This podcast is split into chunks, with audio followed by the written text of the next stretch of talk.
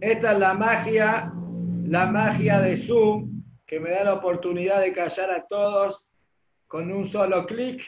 Todos me están escuchando, es maravilloso. Cuando volvamos a la normalidad, no sé cómo voy a hacer, porque no es fácil callar a la gente, a los alumnos, pero eh, es un chiste, no lo tomen a mal. Eh, lo que sí lo van a sufrir son los maestros que enseñan a los chicos con esto y los silencian a los chicos. Y cuando vuelvan a trabajar, no sé cómo van a hacer. Uy, tenemos a Efra también, Darío Baruch ayer pudo conectarse. Ya estamos todos. Así que muy bien, vamos a ir comenzando.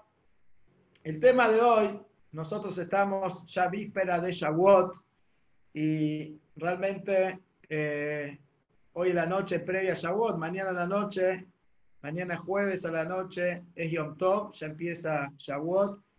Y como todos conocen, la costumbre de quedarse toda la noche despierto, estudiando, porque es la manera que celebramos la entrega de la Torá. Eh, y este año, lamentablemente, salvo un milagro, salvo que venga Mashiach, no vamos a poder escuchar los, diez mandamientos como, como es lo correcto, como todos los años que vamos al templo, escuchamos los hacer Talibrot, después tenemos el Kiddush lácteo. Lo lácteo cada uno puede hacerlo en su casa, pero escuchar los diez mandamientos, eso necesitamos un minyan y por ahora, mientras esto siga así, no se puede hacer. Pero por lo menos tenemos que estudiar y, y hoy, la noche de hoy, es, es, la idea es prepararse un poquito para este gran día. Se puede decir que es el día, uno de los días más importantes en el calendario judío, Shavuot, el día de la entrega de la Torah. Y para ir entrando en tema, nosotros ya venimos ya dos meses viviendo días raros, días extraños, eh, difíciles, difíciles en todo sentido, con mucha preocupación, el encierro, todo esto de la cuarentena, eh, eh, preocupación económica, preocupación por la salud.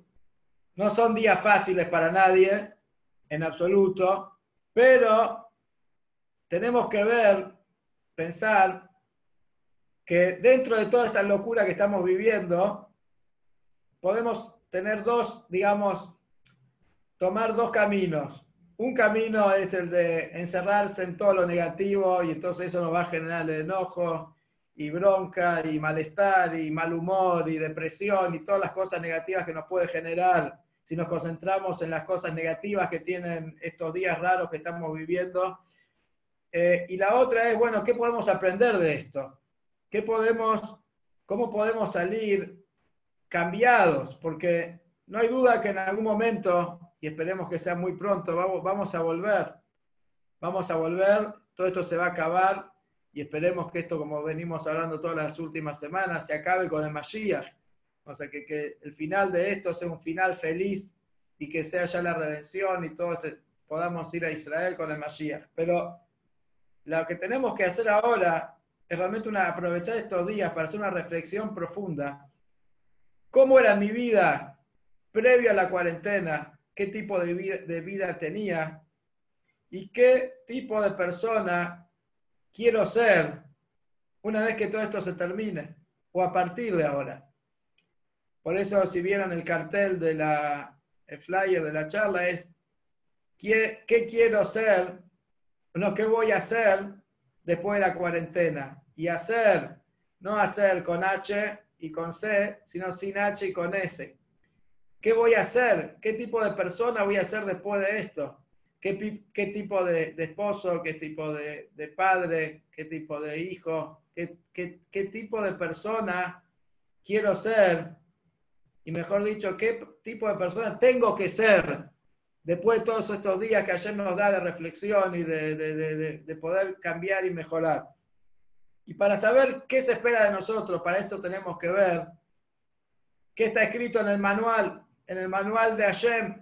Hashem creó el mundo, nos dio la vida, pero no nos tiró acá, eh, de, sí, no caímos acá por casualidad, nos mandó acá con una misión y nos dio un manual de instrucciones que es la Torah, que nos enseña cómo vivir la vida, cómo tenemos que comportarnos, qué tipo de personas tenemos que llegar a ser, de qué manera comportarnos como padres, como hijos, como esposos. Y quiero empezar con una historia, una historia muy interesante que pasó con un científico que se llama Hermann Branover. Él es un científico ruso. Él vivió en Rusia hasta el año 1972, que logró salir de Rusia comunista, no le fue fácil. Él es eh, un científico en, hidrodinámica y trabajó para la NASA y para muchos, digamos, es muy, muy, un, científico muy famoso en el mundo. Y él, estando en Rusia comunista, empezó un proceso de Teshuvah, un proceso de retorno a Dios, de retorno a las fuentes, y a medida que, digamos, iba estudiando un poquito más de Torah, iba fortaleciendo más su judaísmo. Y él, llegó un momento, él vivía en Riga, se compró unos tefilín, sus primeros tefilín, y él a todos lados donde iba siempre llevaba en su valija, llevaba los tefilín para poder ponérselo en cualquier lugar que estaba, no perderse la, la mitzvah de poner tefilín.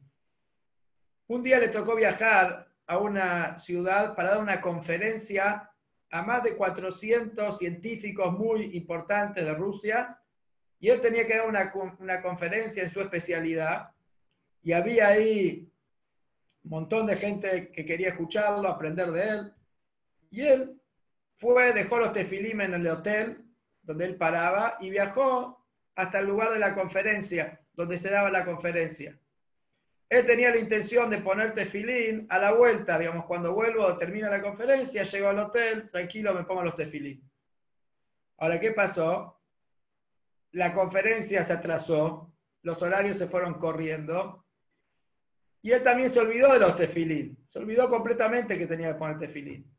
Llega la hora que lo invitan a él para hablar, y cuando está empezando su conferencia, se acuerda que no se puso tefilín, le agarra una desesperación, porque ella viene hace bastante tiempo poniendo tefilín todos los días, y dice, no se quiere perder la, la, mitzvah, pero por otro lado, ya está parado en el podio frente a más de 400 personas, gente muy eh, importante, científicos muy reconocidos y que vinieron a escucharlo a él para él es una oportunidad única que, lo conozcan y que, digamos, que conozcan sus conocimientos, transmitir sus conocimientos, etc. Entonces empieza una, una guerra interna. ¿Qué hago? Por un lado, soy judío, quiero poner tefilín. Pero por otro lado, él sabía que si él esperaba a terminar la charla, ya se perdía los tefilín, porque ya los tefilín se pueden poner mientras es de día. Cuando baja el sol, se hizo de noche, chao, se, se, pierde la, oportunidad. Y él no llegaba, si él no dejaba en ese momento, abandonaba todo y se iba corriendo al hotel, ya se perdía la mitzvah. Y no sabía qué hacer. ¿Sigo dando la charla o mejor, o la corto? Pero dice, ¿cómo voy a cortar la charla? Adelante, esta gente pagó para venir a escucharme. Esta gente está acá, no puedo escaparme, no puedo abandonar todo. Entonces, que sí, que no empezó a hablar, arrancó, empezó a dar la charla, pero adentro él hablaba hacia la gente, pero dentro de él internamente tenía una guerra. Tenía una guerra interna. ¿Cómo me voy a olvidar? Me, voy a dejar de ponerte Philip. En un momento el, hombre agarra a este científico, Herman Branover, empieza a toser, en realidad se hace como que le agarra una tos muy fuerte, no puede hablar, pide disculpas, se baja del podio, sale de la sala de conferencia va a la calle, se toma un taxi, le dice la dirección del hotel, dice, lléveme volando, le pago el doble, lléveme volando al hotel. Llega al, hotel, corre a su habitación, faltaban minutos, muy pocos minutos para que ya se pase el horario de poner tefilín. Este hombre llega ahí, se pone los tefilín rápido, dice Shema Israel, y así como terminó de poner tefilín, se saca los tefilín y ya era de noche, ya se, se pasó el horario, pero alcanzó a hacer la mitzvah se tira a la cama, agotado, y empieza a preguntarse a sí mismo, ¿qué hice? Estoy loco. Dejé a más de 400 personas que habían venido a escucharme, algo muy importante para mi profesión, para mi carrera, para venir acá a ponerme a escondidas unas cajas de cuero, atarme en el brazo, en la cabeza. ¿Qué hice? ¿Qué, qué negocio hice? ¿Qué es esta locura que hice? Él no podía entender cómo reaccionó de esa manera, cómo dejó algo tan importante por una simple cajita de cuero. Y en esta historia, en esta historia es el puntapié inicial para empezar la charla de hoy, que la charla de hoy es el tema de por qué el judaísmo es una religión práctica. El judaísmo, lo más importante vemos, es lo práctico. El judaísmo no es una religión sentimental, de corazón. El judaísmo hay que hacer cosas concretas, actuar. A diferencia, por ejemplo, del cristianismo, donde pasa más por los sentimientos, eh, por ahí el Islam tiene más preceptos prácticos, se acerca un poquito más, pero no tiene nada que ver con el judaísmo que tenemos ¿sí? 613 mitzvot, desde la mañana hasta la noche, cada paso que damos, siempre estamos encontrándonos con otra mitzvah, con otra obligación ante Dios. ¿Y cuál es el motivo? ¿Cuál es el motivo que para el judaísmo lo más importante, lo más eh, central de todo es la acción? Eso es lo que queremos analizar esta noche ¿Por qué es tan importante la acción? Para el judaísmo, dice, no importa lo que vos pensás, importa lo que vos haces. No importa qué es lo que vos pensás. Un ejemplo, no importa cuánto vos sentís amor por el pueblo judío. No importa eso. Importa cuánto estás dispuesto a hacer por el pueblo judío, a sacrificarte por el pueblo judío. No importa cuánto vos creés, por ejemplo, que Dios creó el mundo. Es muy importante creerlo. Pero más importante es que vos, antes de tomar un vaso de agua, digas la bendición. Baruch Hashem, que todo fue creado por la boca de Dios. O sea, reconocer a Dios en la práctica. Cuando vas a tomar un vaso de agua, un café, decir la bendición, vas a comer algo, decir la bendición que, que corresponde. No importa cuánto vos podés llegar a sentir la salida de Egipto, emocionarte hasta lo más profundo de tu corazón, hasta que te caigan lágrimas, eso no es tan importante. Lo más importante es que la noche de, la salida de Egipto pesa, esa noche comas matzá.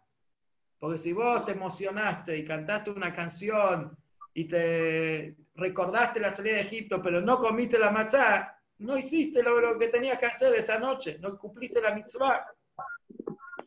O sea que lo más importante, vemos claramente, es la acción. Es la acción.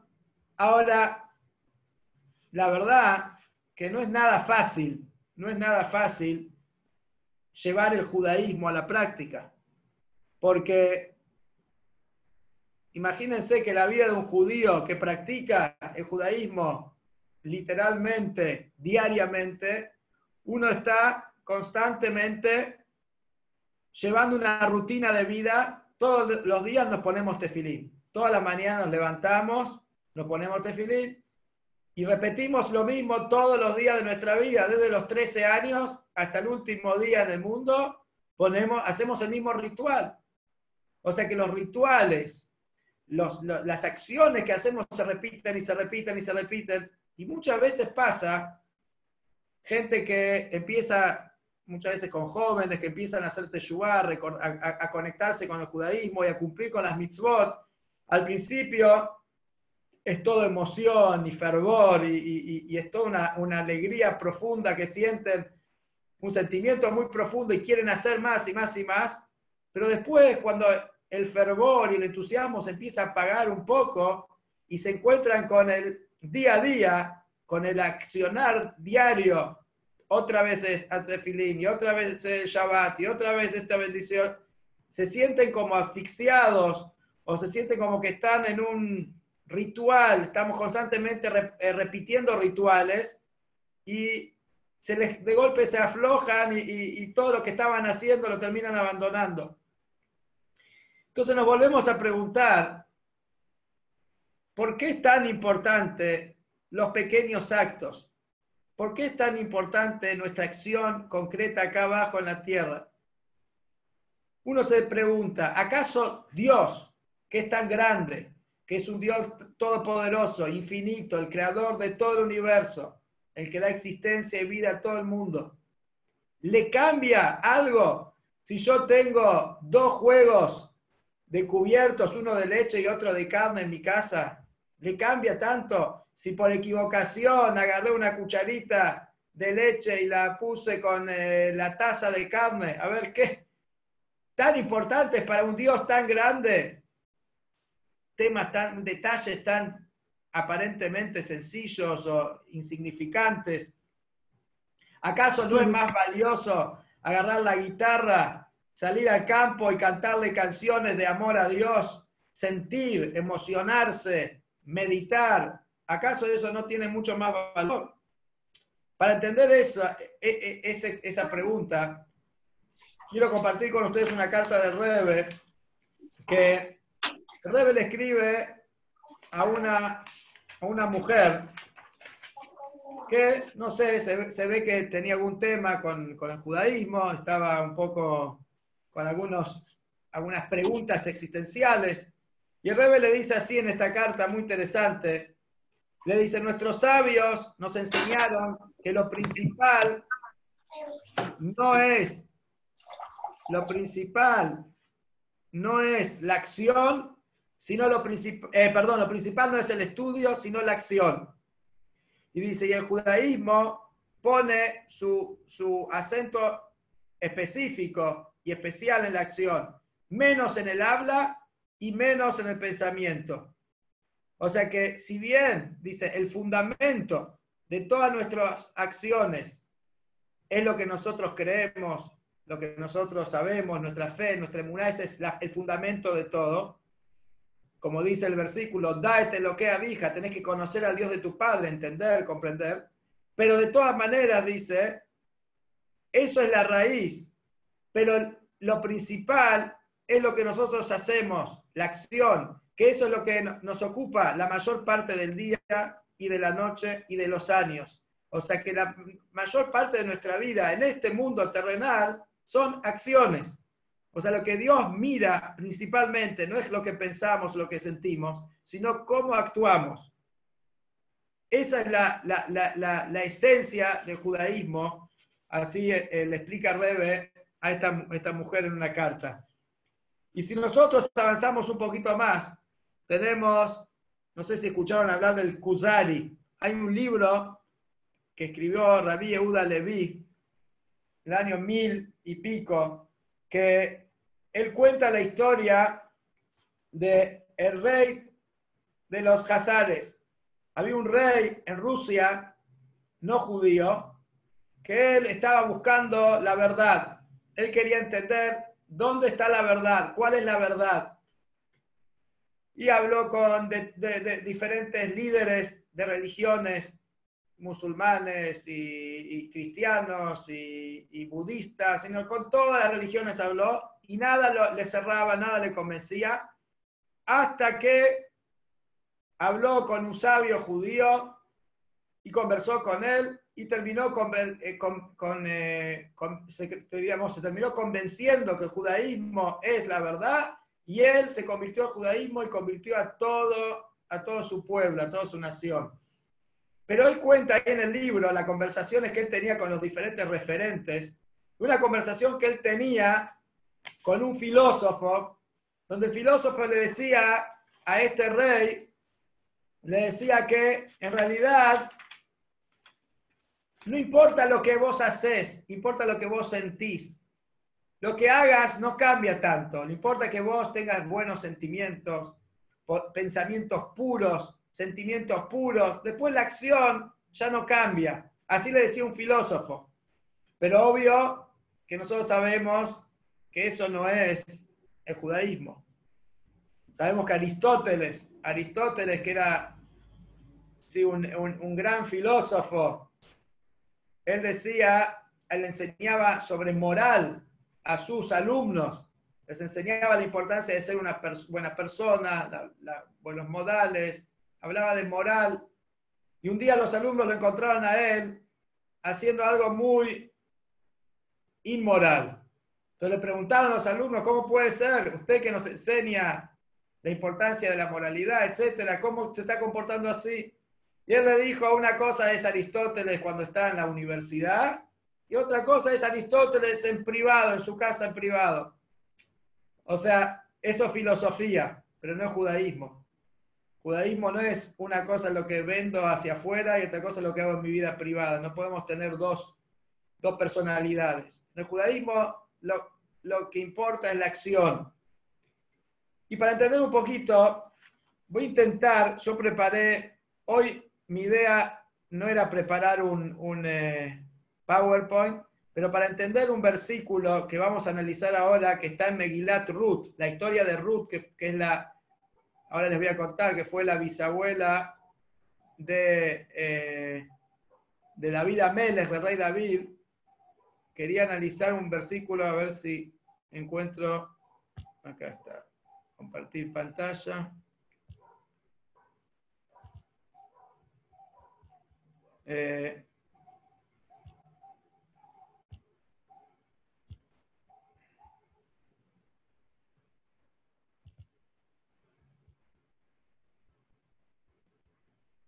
un minuto. Estoy con una computadora que no es mía.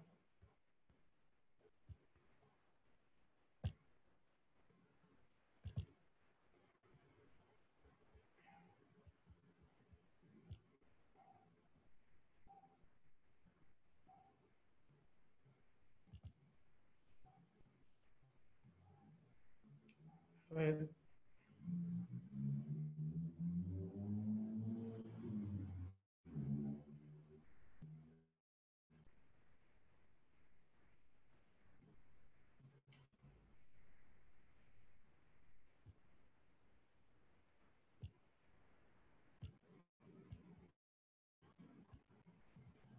A ver, a ver. Téngame paciencia. A ver.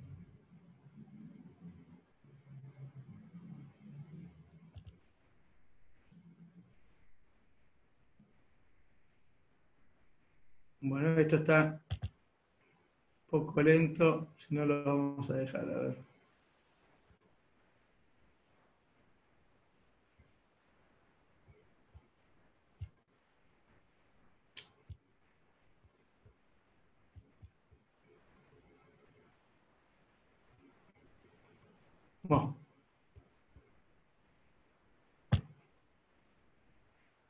Bueno, se las debo el PowerPoint, no quiero hacerlos perder tiempo, eh, pero les voy a contar, se va a entender igual. Eh, ¿Quién fue Ruth? Ruth fue la bisabuela del rey David. El rey David, sabemos que el aniversario de fallecimiento y también su nacimiento fue en Shavuot. El rey David nació en Shavuot y falleció en Shavuot y se acostumbra a leer Megilat Ruth, que es la historia de Ruth eh, en Shavuot. Hay algunos que lo leen específicamente, otros lo leen dentro del Tikkun, dentro de todo el libro que se lee en la noche de, de Shavuot. Pero, ¿por qué leemos? ¿Qué tiene que ver con Shavuot, la historia de Ruth? ¿Por qué es tan importante esta historia? ¿Quién fue Ruth? La historia se remonta a la época de los jueces, de los Shoftim, y en Israel había una persona que se llamaba, un hombre que se llamaba Elimelech. Elimelech era un hombre rico, muy rico, que vivía en Israel y que él tenía eh, muchos campos y muchas propiedades en Israel. Llegó un momento que la situación económica de Israel estaba muy mal, había mucho hambre y toda la gente pobre empezó a golpear la puerta de Elimelech. Todos venían a pedir ayuda, a pedir colaboración, a pedirse de acá a la casa de Elimelech. Entonces, este Elimelech tenía miedo que toda la gente que venía y que le pedía dinero iban a acabar con su fortuna, porque todos los días venían a golpear su puerta, decidió escaparse. Decidió irse de Israel, se fue a Moab. Moab es, sería Jordania ahora. Cruzó la frontera y se fue. Agarró todo lo que tenía, vendió todo lo que tenía, se fue con, con él, con su familia, que quién era la familia. Su esposa se llamaba Naomi y tenía dos hijos que se llamaban Mahlón y Clión, eran los dos hijos varones que tenían, y se fueron todos a vivir a Moab. Pasó un tiempo, él casó a sus hijos ahí en, en Moab con las hijas del rey de Moab. Una se llamaba Orpá y la otra se llamaba Ruth. No eran judías, eran moabitas. Y sus dos hijos judíos se casaron con dos mujeres no judías no, no tuvo mucha bendición en su vida. Él murió al poco tiempo que estaba, después de 10 años que estaba en Israel, murió. Después de un tiempo, también murieron los dos hijos, Mahlón y Clión, y quedaron la viuda Naomi, la esposa de Elimelech, quedó ella con sus dos nueras. Quedaron solas ahí en Moab. Entonces, en un momento Naomi decide que quiere eh, volver a la tierra de Israel porque no encuentra sentido seguir viviendo ahí en Moab. Entonces, cuando ella quiere volver a su tierra, entonces las nueras le dicen, no, nosotros vamos a ir con vos. Y ella dice, no, pero ustedes no son judías, ¿qué van a hacer conmigo? ¿Qué tienen que hacer conmigo en Israel? Ustedes quédense acá, cásense, vuélvanse a casar, hagan sus vidas, no tienen por qué venir conmigo. Entonces dice que Orpá la besa a la suegra y se despide de ella y, se va, se vuelve a Moab. Pero Ruth no. Ruth le dice, yo no me voy, yo me quedo con vos. Donde vos vayas, yo voy a ir. Y ahí hay un versículo muy, muy interesante, que ahora lo voy a leer, que el diálogo que tiene Ruth con su suegra Naomi. Ruth le dice así, no me pidas que te deje, porque donde vos vayas, yo iré, donde vos duermas, dormiré, tu pueblo es mi pueblo, tu Dios es mi Dios, donde vos mueras, yo moriré. Parece como una, unas palabras de amor, parece un cántico de, amor, así muy, palabras muy, muy lindas y de mucha, digamos, mucho amor a su suegra que dice, no, yo no me separo de vos, donde vos vayas yo voy a ir. Pero Rashi, que sabemos que Rashi es el que comenta y explica la Torá, uno de los principales comentaristas, explica que acá hay una conversación muy profunda. Rashi dice así, Naomi, la suegra, le está diciendo a su nuera varias cosas que, el, versículo ese, que lo que leímos recién, en realidad es la respuesta de Ruth a Naomi. Pero ¿cuál, ¿qué es lo que le está diciendo la suegra para que ella responda de esa manera? Naomi le dice varias cosas. Le dice, nosotros los judíos no podemos salir de los límites de la ciudad en Shabbat. O sea, uno tiene, si uno vive en la ciudad, tiene un, máximo de 2.000 amot, que es una medida fuera de la ciudad, más de eso uno no puede salir. Uno no puede salir caminando fuera de la ciudad. Entonces ella le dice, no me importa. Dice, donde vos vayas yo voy a ir. Después le dice la suegra, dice, mira que las mujeres casadas no pueden estar en un lugar a solas con otro hombre. Las mujeres casadas no pueden estar con otro hombre. Entonces ella le dice, no, no importa. Dice, donde vos duermas yo voy a dormir. Después le dice Naomi, Mirá que nosotros los judíos tenemos 613 mitzvot. O sea, tenemos un montón de mitzvot. Ella le dice, tu pueblo es mi pueblo. O sea, no me importa, yo voy a aceptar todo, tu pueblo es mi pueblo. Dice, mirá que nosotros no podemos hacer idolatría, le dice la suegra, no podemos adorar ídolos. ¿Y qué le dice? Tu Dios es mi Dios. Y después va más lejos la suegra y le dice, mirá que en el judaísmo existe la pena de muerte. Si un judío hace determinadas cosas, hay cosas que son graves, existe la pena de muerte. ¿Qué le responde su nuera Ruth? tu muerte es mi muerte. O sea, donde vos, yo voy a morir, si tengo que morir por el judaísmo, voy a morir. En realidad, esta conversación es una conversación muy profunda. ¿Por qué? Porque los sabios dicen que acá eh, Naomi le está haciendo a su nuera todo el proceso de guiur, de conversión. Su nuera no era judía, quería ir a Israel con ella, entonces dice, bueno, vos querés ser judía, ok, te tengo que enseñar y ver realmente, los sabios aprenden de acá, que cuando uno quiere, tiene que recibir a una persona que quiere ser judía, hay que primero mostrarle todas las dificultades que tiene ser judío, no es simplemente eh, cantar Aban Aguila y, bailar Rikudim. O sea, el judaísmo es mucho más que eso. Hay, un compromiso, hay una acción, ¿no? no es algo fácil. Entonces, si la persona no sabe, entonces se va a convertir de una manera incorrecta. Hay que mostrarle las dificultades que significa ser judío. Pero acá no se entiende. ¿Por qué ella de tantas mitzvot, de 613 mitzvot, Naomi, justo le va a marcar a su nuera dos mitzvot, las primeras dos, como que no parecen tan importantes? Le dice la mitzvah que no se puede salir de los límites de, la ciudad en Shabbat. Eso es una mitzvah de los, rabinos que agregaron, de Rabanam. Y la mitzvah, la obligación de una mujer casada no puede estar con otro hombre.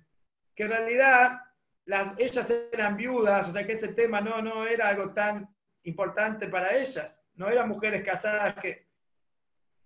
Y recién después de que le explica esas dos cosas, le dice la, que tenemos 613 mitzvot, que no podemos hacer idolatría, eso sí es importante, lo más importante.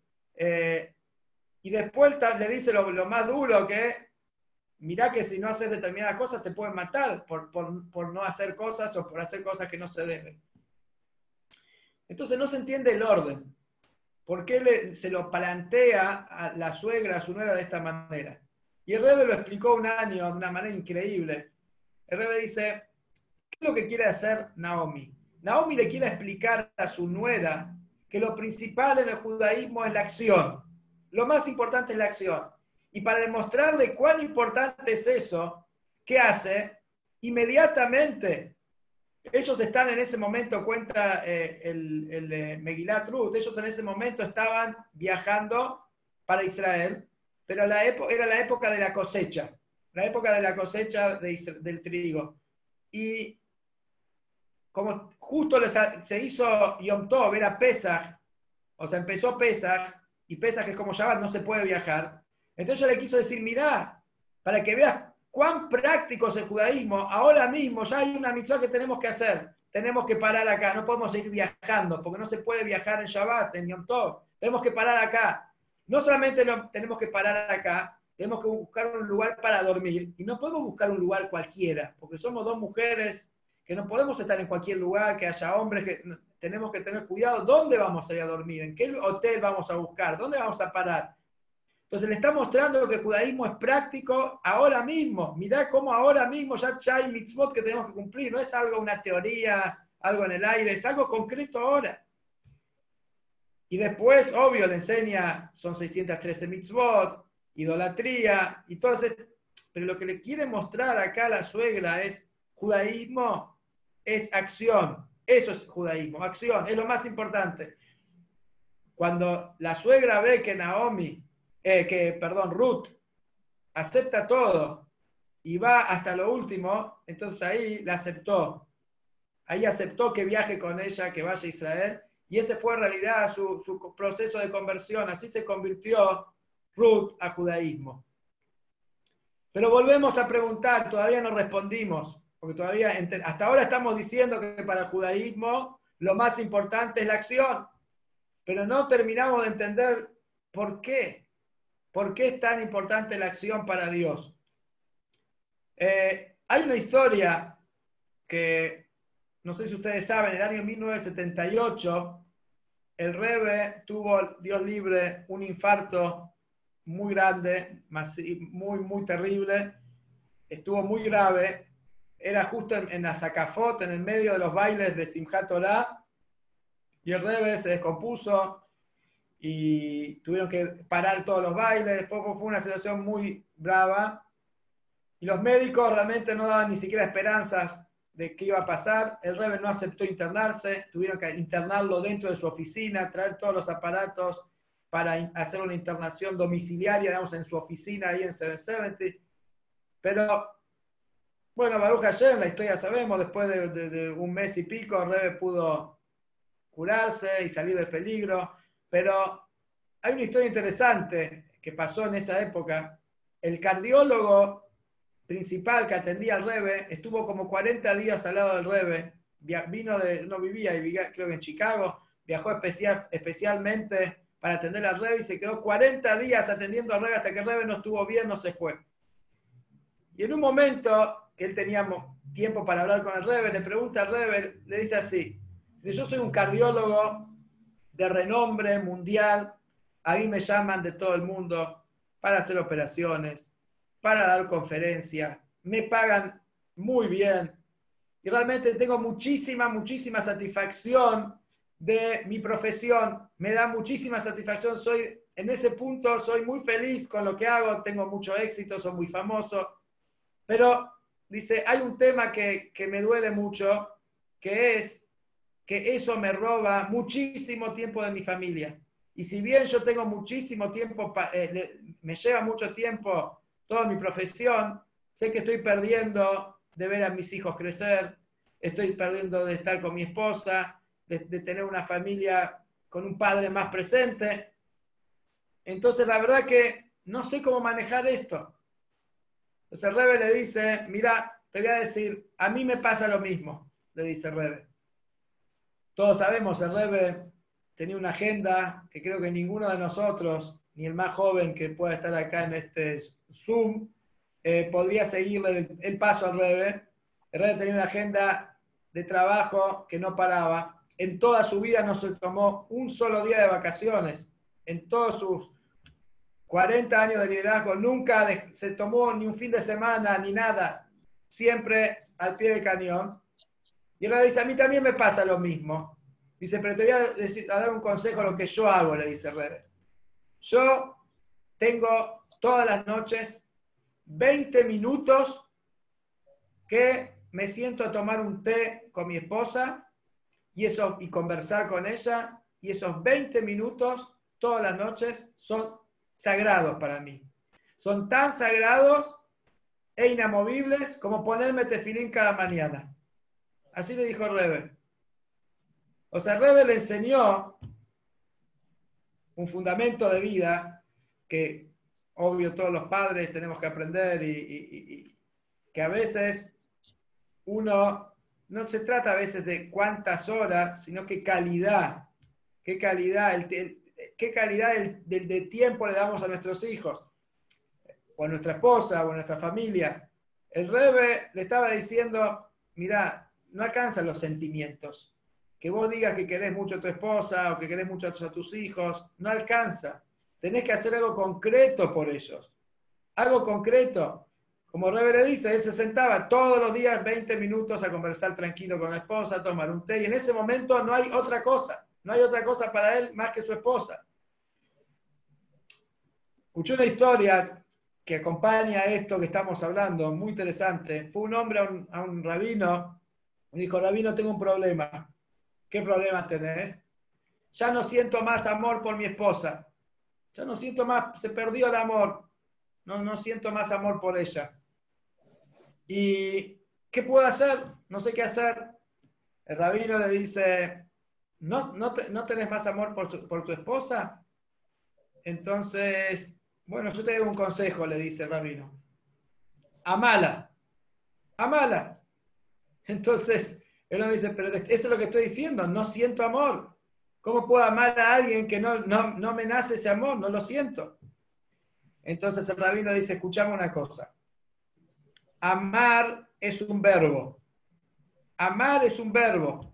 Amor es el, sentimiento, es el fruto de amar. Si vos amar, amar, si vos amás, quiere decir servila, sacrificate por ella, pensá en ella, ocupate de ella, hace algo por ella. Eso es amar, es hacer algo, no es un sentimiento. Amar es un verbo, le dice. Tenés que hacer algo concreto. Entonces, volviendo al judaísmo, a la halajá, a la ley, a la mitzvot que Dios nos manda y que nos entregó en este día de Shavuot, tantas mitzvot prácticas. ¿Por qué?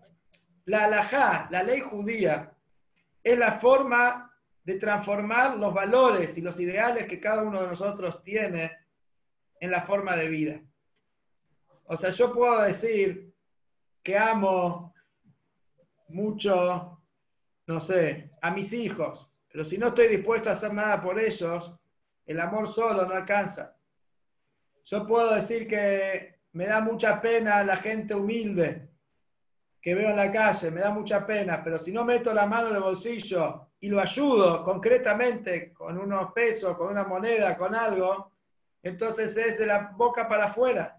¿Qué, qué valor tiene ese sentimiento si no va acompañado de la acción, de la acción concreta? Entonces, eh, si seguimos profundizando en el porqué de la acción, llegamos al Sefer Ajinuj. Sefer Ajinuj es un libro muy interesante donde habla sobre la importancia de, la mitzvot y de, los mandamientos en general, pero el Sefer Ajinuj dice algo muy interesante. Dice, ¿por qué Hashem ordenó hacer acciones para recordar la salida de, Egipto. Tenemos que comer matzá, comer marón. Eh, sí, porque hay que hacer una acción concreta para recordar. Dice, ¿acaso no alcanza con recordarlo? Charlemos, meditemos o pensemos, bueno, recordemos lo que pasó cuando salimos de Egipto. ¿Para qué hay que hacer una acción?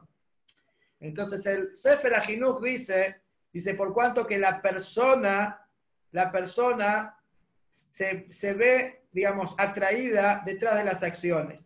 Dice, el corazón y los pensamientos de la, de la persona van detrás de lo que la persona hace, detrás de las acciones. Detrás de las acciones va acompañado el corazón y los sentimientos.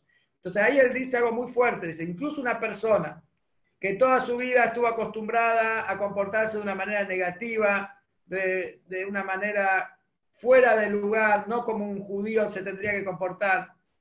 Dice, esa persona que tiene ya eh, instalado en sus hábitos eh, costumbres tan negativas, si él se va a acostumbrar, se va a imponer a sí mismo, a cambiar esas acciones, a esforzarse a cambiar esas acciones cada día, cada día, esforzarse y, ser, eh, mantener ese compromiso de cada día accionar correctamente, va a terminar transformándose interiormente. O sea que detrás de la acción vienen acompañados los sentimientos y los pensamientos. Por eso vemos la importancia increíble que tiene la acción. Por otro lado, sabemos que eh, Matán Torah, la entrega de la Torah fue el día, el día que, como se dice, Dios tocó la tierra el cielo tocó la tierra. Dios que es totalmente infinito, Dios que está por encima de todo, es el creador de todo, decidió darnos a nosotros, los seres mortales, la capacidad, la oportunidad de poder conectarnos con Él. Y esa, digamos, ese sistema que Dios nos dio de poder conectar, conectarnos con Él, no es únicamente con nuestros pensamientos y sentimientos, sino con la acción concreta. Porque, como decíamos antes, ¿dónde se define quién es la persona? En su accionar. O sea, nosotros somos mejores personas a través de las acciones, no de los sentimientos. Cuando accionamos, nos comportamos correctamente, ahí estamos realmente revelando quién somos nosotros quién, digamos, cuál es nuestra esencia. Y quiero ir cerrando con una historia muy interesante que con otro científico, hay otro científico, no sé, escuchaban hablar, se llamaba, este ya falleció hace unos años, hace pocos años, se llamaba Belbel Green. Él estuvo en Argentina, creo, si no me equivoco, dos veces. Jabal lo trajo para dar conferencias. Un hombre muy interesante. Que él vivía en Minnesota participaba en un científico de la NASA, estaba dentro de los científicos que investigaban si hay vida en Marte, era eh, un experto en epidemias, eh, una persona muy, muy, muy conocida, de, mucha reputación, y él, eh, estamos hablando de los años 1960, vivió una vida, digamos, muy alejada del judaísmo. Si bien era judío, no vivió una vida comprometida con el judaísmo. En ese año, 1960 aproximadamente, llega el primer Sheliach del Rebe a Minnesota, el rabino Moshe Feller, que es un muchacho joven y simpático, y él empieza a acercarlo, empieza a visitarlo, este científico, a, tratar de ponerle tefilín, empieza, empieza así a trabajar para acercarlo al judaísmo. Un día, en uno de sus viajes, él tenía que viajar un viaje largo, el científico.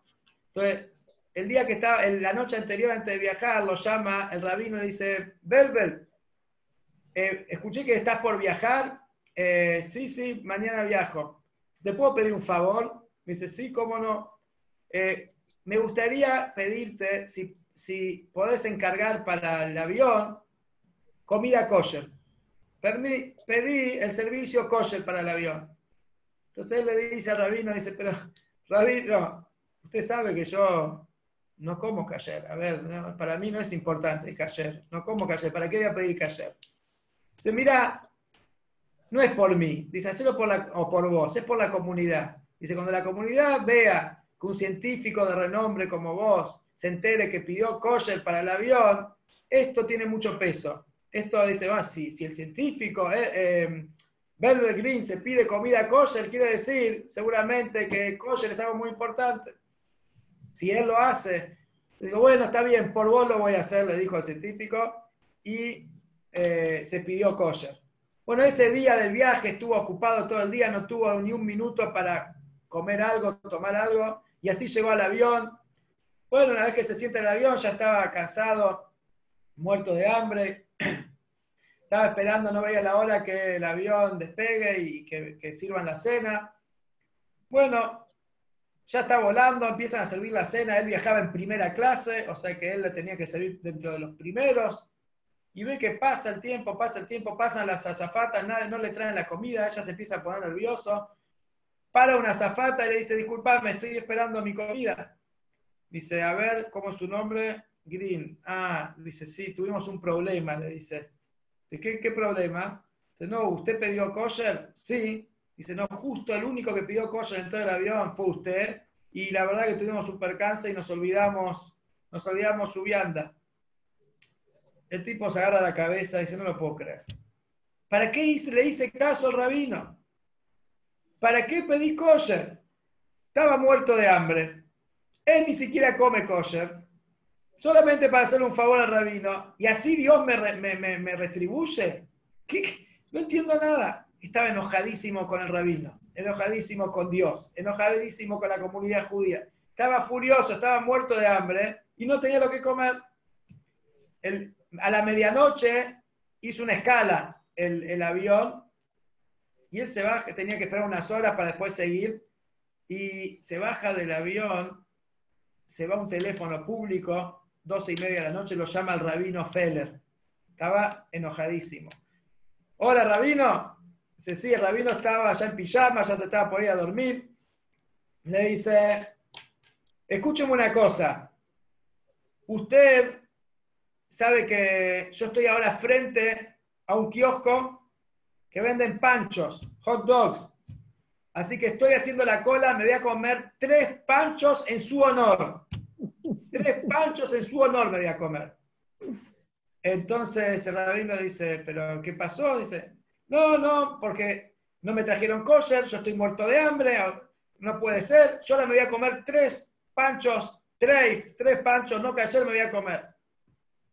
Entonces el rabino lo escucha, dice, mira, vos varias veces me preguntaste, discutimos qué es lo más importante en el judaísmo. Algunas veces dijimos cuál es lo más importante para el judaísmo, el estudio de la Torá, el cumplimiento de las mitzvot, el apoyar la tierra de Israel, el sionismo, varias cosas discutimos qué es lo más importante del judaísmo. Pero yo te quiero decir a vos en este momento, ¿sabes qué es lo más importante del judaísmo? Le dice el rabino. Lo más importante para el judaísmo es que si vos estás parado frente a un kiosco que es talef, que no es kosher, y estás muerto de hambre y te querés comer tres hot dogs, tres eh, panchos, no te los comas. Si vos no te comes los, los, panchos en este momento, a pesar de que estás muerto de hambre, eso es lo más importante del judaísmo. El científico lo escucha en el teléfono, le dice, Rabino, si hasta ahora yo pensaba que usted está loco, ahora me lo confirmó.